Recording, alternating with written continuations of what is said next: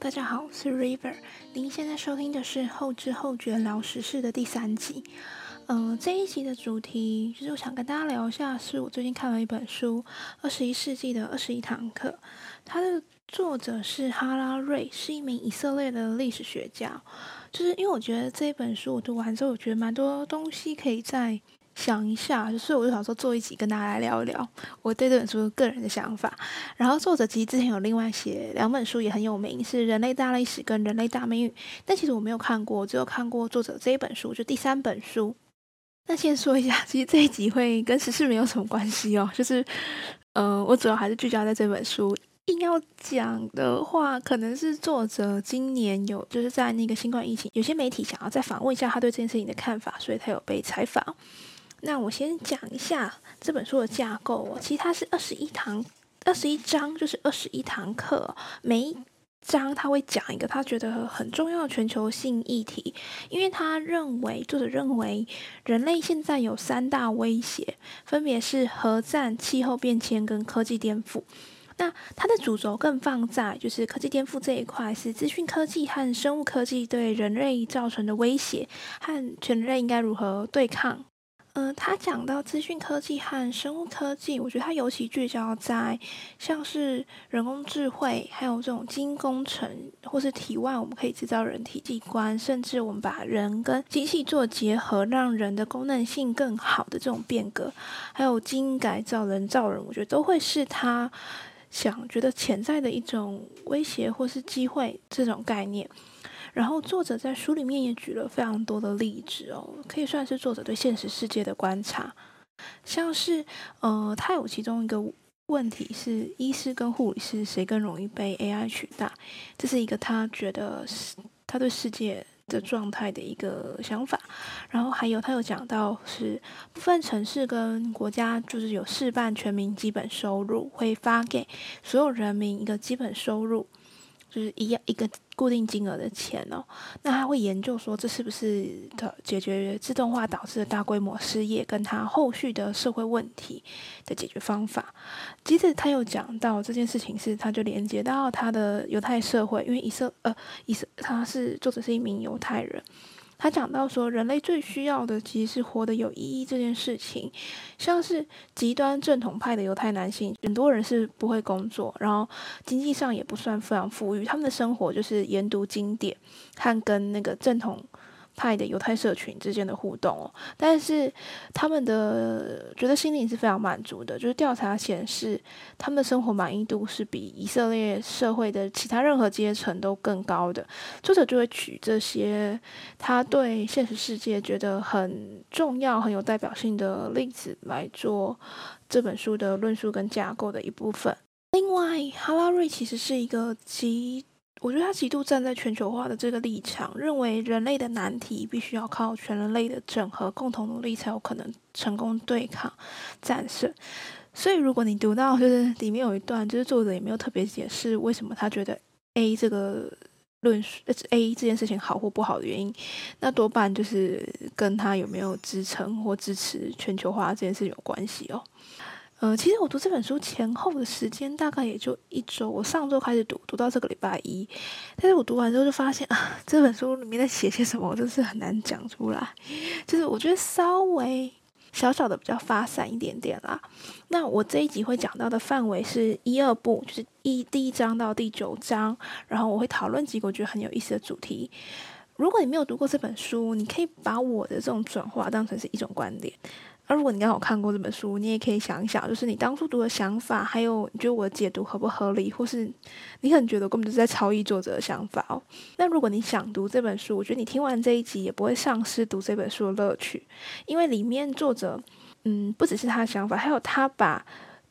他对现实世界的看法举了很多例子，跟很有一些是还蛮具体的说法哦。对，然后我这里提供一个，我觉得读这本书很。可以比较清晰的一个方法方式，就是你读它的标题，跟他对标题的注解，你就可以很快速的知道作者的立场跟观点。像是我念一下他第一部的标题跟他注解第一部其实是叫科技挑战，嗯，我一开始科可是科技挑战它没有注解，所以一开始也是想了一下，就是我后来有在想一下，说科技挑战是指什么部分？我觉得可以解读成是作者认为，嗯，现代科技对人类造成的挑战。那他第一堂课就是第一章，他想是理想幻灭，嗯，历史之终结延后来临。因为他第一章其实就讲到自由主义的幻灭这件事情哦。那他从他的那个注解是历史之终结延后来临。你就很快知道，因为嗯，讲历史之终结这件事情，有一点牵扯到另外呃另外一件事情，就是我我我就是我觉得是必要资讯，你们可能比较清楚。因为嗯，历史之终结与最后一人，这是一本书，然后是法兰西斯福山写的，哦，就是他那本书。我其实完全没有看过，可是他有一个蛮大的概念，是自由民主这个制度会是最终跟最佳的制度，就是历史的终点会是这一块，所以他就讲到历史之终结。那你再拉回，然后哈拉瑞讲的，他说历史之终结咽后来临，嗯，所以哈拉瑞就是觉得啊，自由主义绝对不会是历史的终结。如果历真的有所谓历史的终结的话，它可能要之后才会到来。然后第二章是工作，它的。注解是等你长大，可能没有工作。第三章是自由，大数据在盯着你。第四章是平等，嗯，拥有资料的人就拥有未来。所以我觉得 这个读法你就很快可以知道作者想说什么。然后读这本书，我觉得有几个关键字还蛮重要的，像是全球化、科技颠覆、人工智慧、自由主义跟自由意志。尤其是在第一部的部分的话，大概就是聚焦在这几个重点。然后我想聊聊，就是三个我觉得很有趣的主题，分别是自由主义、自由意志跟移民。作者里面在第二部讲了的，有涵盖到这几个主题哦。第一个是自由主义，嗯，自由主义，因为作者在开中开头的时候讲了一个故事哦，就是嗯，人类为了应对工业化后崭新的时代啊，我们发展出了三套故事，分别是法西斯主义、共产主义跟自由主义。而法西斯主义在二战的时候就被证实了，说它不是一个好的故事哦。我们不应该相信这套故事，并以这套故事为我们的行为准准则。那下一个失败是共产主义，所以剩下只剩下自由主义可以信奉哦。可是为什么自由主义好像在这几年又被请下神坛哦？作者举了两个例子，是他觉得是糟糕的例子哦，像是英国脱欧跟川普上台这两件事情。就是自由主义幻灭的 时刻哦。其实我一开始不是那么知道说英国脱欧有这么糟糕嘛，但我后来才明白一件事，就是哦，对，作者是全球化的信徒，对，所以你用这个方式去解读，你就可以解读说为什么他有些事情没有解释，但是他却站这么呃，他站在为什么他站在这个立场？然后呃，到这里其实他第一章理想画面。对自由主义的画面，大概先暂停，停在这里，暂时停在这里哦。他后来其实有甚讲到，就是他觉得人没有，其实就是进到我第二个觉得很有意思的主题是自由意志，因为作者认为人类其实没有自由意志。嗯，我我过往对自由意志这个主题比较熟悉的是，自由意志常常会跟人的道德责任，就像是我们犯罪后可不可以苛苛责于个人这类道德讨论放在一起，或是。嗯，尤其是决定论，就是我觉得决定论稍微可以这样理解，就是发生的每一件事情，它会发生，都是因为过去的事件满足了这件事发生的所有条件。那你再往进一步去推哦，就是过去的所有事情都已经决定了，所以未来事件的所有状态也都被决定了。如果你就像是。嗯，世界就是依循着一种物理规则，那这物理规则已经被定下来，所以说未来世界的状态也都被定下来的。其实蛮反直觉的哦。那就是决定论又跟自由意志到底相不相容，就是也是很被讨论的一个重要主题。然后你又可以再跟那个道德、人的道德责任这件事一起讨论。呃，不过这些都跟这本书没啥关系，这本书不是在讨论这个方向的。其实书里面就是作者更把自由意志视为一种生物演算法。我们另外我们所谓的直觉啊，就不过是一种辨识模式，就是演算法的一个运作而已。那在未来哦，人类的演算法势必是比不过电脑还有人工智慧这种外部的演算法。所以，我们可能面临一个情况是，我们要全面放弃人类的思考能力的这种信任了。我们要就是觉得啊，人的思考能力就真的比较差一点。所以我们不应该相信人类的自由意志。其实哈瑞把是把这个自由意志推到的消失推到这个方向。他提供了，他有讲到两个可能发生的事情，像是数位独裁和演算法的独裁。数位独裁是指独裁者会借由科技啊、数位资讯更好、更方便实行独裁统治。作者表示说：“诶，我们没有办法预测二零八四的数位，二零八四年的数位独裁政权会以什么形式。”但他有提到说：“嗯，非常极有可能哦，他最擅长就是操纵人心跟我们的感受这件事情。”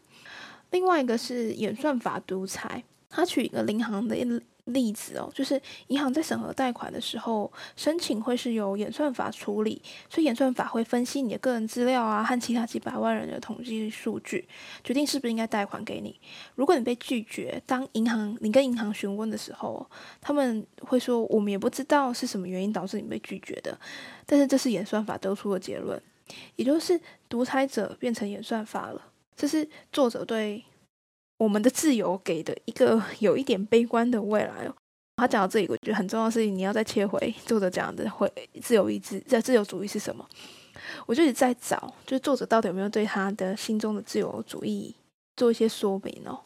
然后我终于找到他在第六十二页的时候，有对于他心中的自由主义做做一点阐述。我以下我把他写那一段念一下哦。就自由主义看来，人类的自由是最重要的价值。所有权利都是来自于个人的自由意志，表现在每个人的各种感受、欲望和选择之中。在政治上，自由主义相信选民能做出最好的选择，所以他赞成民主选举。在经济上，自由主义相信顾客永远是对的，所以他拥抱自由市场的原则。而在个人上，自由主义鼓励每个人聆听内心的声音，随心所欲，只要不侵犯别人的自由就行。于是，这种个人自由的概念便被视为人权之一，并且奉若神明。也就是说，以一自由主义的观点来看，每个人在政治跟经济上、个人生活层面都应该由自己决定哦，因为我们相信，他们自由的选择就会是最好的选择。但是我又回到为什么作者一开始说他觉得自由主义的危机，就是可以拆分成两个层面，嗯，就是一是人类其实没有自由意志，没有所谓好的自由意志，所以我们相信自由主义的这个理论基础跟正当性有问题。第二点是自由主义没有办法面对新时代的挑战，它不好用了。往细部一点讲，就是第一点是。因为我们原本相信人类可以依照自由意志做自由意志做出好的决定，进而达成最好的集体决定，所以我们遵从推崇自由主义，遵循着这个人人平等自由的价值哦。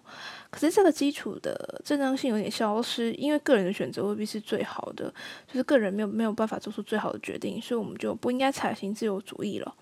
那第二点有点不大一样，它比较是讲到实际层面上，自由主义没有办法解决问题，可它有点针对，是因为新时代的科技问题是自由主义的超越自由主义的极限了。那那无关乎自由主义是不是最好的决策，重点是他没有办法做出更好的选决策。即便是现在电脑演算法还没有超过人类的生物演算法，但现在好像自由主义已经有点幻灭了。呃，第三个主题是移民，作者把移民比作一个我觉得还蛮生动的叙述。他说可以把移民比作一项协议，协议内容分为三条，上面是我把书中的内容念出来，在第一百六十九页。呃，第一条，地主国允许移民进入；第二条，作为回报，移民至少必须接受地主国的核心规范和价值观，甚至需要放弃某些自己原本的传统规范和价值观。第三条，如果移民同化到一定程度，就会慢慢成为地主国平等而正式的一员，而他们也就成为我们。呃，三条协议，三项不同的争论。呃，第四项争论是关于协议如何履行。也就是说，我觉得第一条可以讨论的地方是，作者有提到的地方是，地主国允许移民，呃，移入我们国家。这项允许到底是一种恩惠还是一种义义务啊？就是我们应该要放宽移民的条件到多宽松呢？嗯，像是如果我们觉得我们在面对难民，不管是气候难民，或是呃政治难民，那甚至是经济难民呢，我们有没有这个义务要接受？我们有多大的道德义务要接收这些人呢？还有，我们应不应该放宽经济移民的条件？呃，第二条的话。会讨论到的可能是比较偏向价值观的部分。如果移民的文化不符合欧洲的基本价值呢？因为我知道现在面对移民很大的问题，很大的区域会是在欧洲，因为欧洲试图在做的一件事情是承接呃叙利亚的难民哦，他们因为战乱必须要离开他们的国家。然后第三条是，如果就是你要讨论说。移民到底多久之后才能够算是才能够成功的规划到他新的祖国，而不再被一个社会认为是次等公民？我觉得这些讨论都在当今就是全球的交流越来越多的时的情境之下，确实非常值得每一条分开来细项讨论。尤其是第四项争论会是，呃，如果我们双方都觉得他们达到了。他们应该做到，他们达成了协议要求的内容哦。那双方个别履行义务到底要怎么样被实践？其实作者里面还有讲到一块是，其实移民他给的副标，他给的标题的注解是“文明可能就是有高下之别”。其实我当下觉得，嗯，那作者到底会讲什么？他到底会怎么论，就是讲述他自己的这方面的观点哦？他从文化主义，他他的形容是从从种族主义转到文化主义。呃，曾经就是过去有一群人就是觉得某一类人比较好哦，就这种主流，这是一种主流观点。譬如说，他是认为某些族群，例如白人是比较优秀的。不过，现今这种观点，不管是在道德呃科学上已经完全被抛弃掉了，在道德上也是完全不能提的部分啊。只是好像多数人。都会同意说，人类文化之间是有某些差异的。那人群跟人群之间的差异，主要是由文化造成的吗？书里有特别写到，就是即便文化相对主义认为差异不代表高下之别，某些某种没有某种文化比较好，应该欣赏多元性，但在面对烧死女巫、杀婴或奴隶制度，大概很难保持这种宽容了。但比起沙地阿拉伯，德国对待移民和难民可能更宽容。来自叙利亚的穆斯林难民可能移民到德国也比移民到沙地阿拉伯容易。同样有许多证据显示，二十一世纪的加州也比日本文化更受、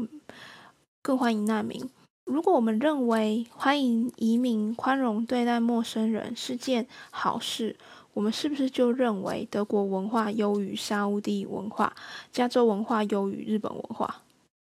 我是作者中间给的一个小小段的结尾哦。他后续当然有讲到文化主义可能会有三种误判，但我觉得整体而言，作者好像是认同文化主义的。如果说文化差异真的存在，那到底为什么我们会觉得某些文化比较好？里面谈到的很大一部分是讲宽容这件事情。就是我们可能觉得，因为 A 文化比 B 文化整体而言比较宽容，所以我们觉得 A 文化比较好。呃，就是作者有特别在讲的，后续有讲到说，他觉得我们评论 A 文化跟 B 文化之间，A 文化比 B 文化宽容这件事情，其实不大听起来不大合理哦。就是你你难道要比出每一件事情，就是每个文化对每一个族群或者某一种价值的态度都不一样？所以你很难去讲出哪一个文化比较宽容。Alright，所以我觉得我在对这种文章最后也能得出一种，就是，嗯，可能比较支持全国全球化的文化会比较好。因为我也没有得懂到为什么作者说他觉得某些文化真的比较高，比就是有高低之别的原因到底是什么。我讲到现在，大概就是把第一、二部我觉得特别值得聊的部分，大概就这样。那我很好奇一件事情，就是我们讲到文化差异哦，那你们会觉得有世代差异吗？我们会可以面对，或是觉得以世代差异是一种理解差异的好方法吗？嗯，像是个体差异一直都在嘛，那只是资讯流通好像会强化这种感觉。所以如果我们可以承认世代差异并平静接受，是比较可以面对文化差异哦。我我也不知道了，但是我觉得，嗯，那这个可以拿出来类比吧。像是我，我觉得我们我的这一代或许比我长一点的，相较于比我长一点的。像是我父母或者我姐姐的那一个世代，对于未来不可预期性的这件事情概念的掌握，好像又更强烈一点了。那这个在设想如何面对这种不可预期性，我就觉得，我如果是我会怎么想这件事情呢？像是如果我们可以，嗯，就所有人，而是不是讲所有人，就是我们一直都可以预期到就最终死亡这个结局哦。如果我们可以预期死亡的这个具体结局，我们是不是就更有自由？所以，我我我会在想，说我我自己会在想，说安宁治疗跟安乐死是不是一个可能性的选项？因为如果我们知道终点，那我们可能会对未来的这一段有更有想法，更能够直接的去实行某些计划嘛。嗯，那这一集的内容大概就到这里告一个段落，然后。我也我也不知道，就是这个节目到底有谁在听。我我只知道我好像有固定两个固定听众，就是我姐姐。然后我我在最后跟大家闲聊一些录这一集发生的故事好了。就是这一集我重录超多次，然后我就对自己很生气，就是因为你只要内容稍微比较多的时候，我讲话就会比较零散。然后还有就是我我一开始重录的时候，我就觉得我我一开始录的时候，我就觉得别人一定。搞不清楚我讲 A 的时候，其实跟前面发生的 B 有关系，我就很难把那个关联线拉出来啊。对，所以这是我还在努力的方向。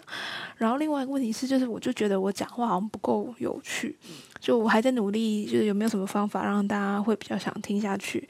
然后如果你是刚好走过路过这一个节目的人，而且你听到这里的话，就是如果你有任何想法，我都非常希望你可以。我知道 Apple Park Podcast 可以留言嘛，或是你可以寄传私讯到我的那个 Instagram 的讯息，或是寄 email 给我，就是 whatever。如果你是这几个听众，然后你对这个问题有任何想，这个主题有任何想法，或是这个节目有任何想法，我都非常希望你可以跟我说一点什么有的没的，我就会非常开心的。然后。我应该下个礼拜就会做下半部吧，虽然我觉得他下半部讲的内容好像比上半部又来的更零碎一点点，所以我我可能要再看着办，我也不知道会怎么样。那我们这一集就结束啦，希望大家新的一周可以过得开心充实，就是每天都是美好的一天，虽然有点难，大家拜拜。